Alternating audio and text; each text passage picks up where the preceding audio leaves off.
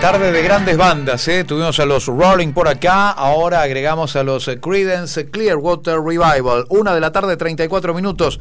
Bueno, señores y señores, vamos a hablar, vamos a hablar, va a hablar él, va a hablar él, humanoides. Si yo te digo humanoides, ¿en qué pensás vos? En robots o cosas así. Sí, viene por ese medio lado. fantasioso. Sí, viene por ese lado. Bueno, Ariel Bercelli, de arielbercelli.org, nuestro especialista en temas relacionados con las nuevas tecnologías, que es decir, el nuevo mundo que estamos viviendo, nos habla sobre humanoides, desarrollos en China, desarrollos en los Estados Unidos de Norteamérica, desarrollos para la industria espacial, desarrollos para la industria automotriz. Bueno, ahí lo tenés a Ariel Bercelli.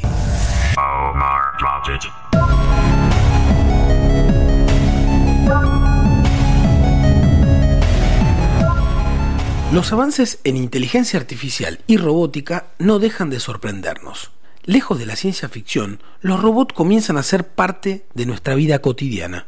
Los hay para todos los gustos y formas, desde los bots más industriales, pasando por los militares o los encargados de tareas riesgosas como incendios, minas, escudos, etc., hasta los dedicados a todo tipo de servicios como los hogareños, los servicios de salud, gastronomía o entretenimientos.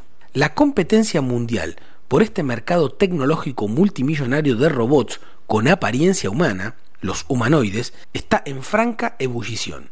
Empresas como las norteamericanas Tesla o Boston Dynamics, comprada por Alphabet, o la china Xiaomi, las coreanas Samsung, LG o Dosan y la japonesa Honda son solo algunas de las más conocidas. El caso de Corea del Sur no deja de sorprender. Se estima que cada robot estaría sustituyendo el trabajo de 15 personas y que hay activos a nivel urbano más de 1000 robots por cada 10.000 habitantes. Por su parte, China también es un fuerte competidor en este mercado. El 11 de agosto del 2022, en Beijing, Lei Jun, fundador y CEO de la compañía Xiaomi, presentó un robot humanoide llamado Cyber One. El robot mide 1,77 centímetros de altura, pesa 52 kilos, alcanza una velocidad máxima de 3,6 kilómetros por hora, viene equipado con desarrollos de inteligencia artificial y es capaz de percibir el espacio en tres dimensiones, reconocer gestos, personas y hasta emociones. Sí, tal como lo acaban de escuchar.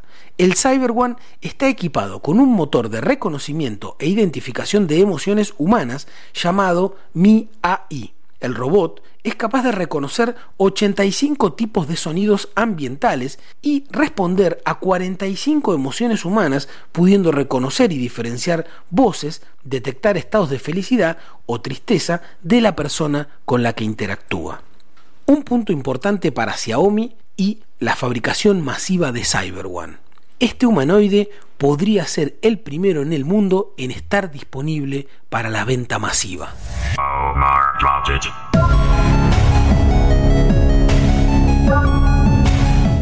Arielbercelli.org, hoy hablándonos de tecnología, pero especialmente algo concreto que está pasando en este momento en China, Japón, en Estados Unidos de Norteamérica y en Corea del Sur, la fabricación de humanoides. Concretamente, Yo Robot, el hombre bicentenario, está esta realidad ya ha superado a Bradbury, al cine y a estas y a estas películas. Bueno, llegó el momento, el futuro ya llegó, dice por ahí el indio, bueno, ya llegó y parece que llegó hace rato. Y ese miedo, ¿no? En una empresa, en una fábrica en Corea del Sur, un humanoide reemplaza a Claro. 15 personas. ¿eh? a 15 personas trabajando en una línea de producción de una planta.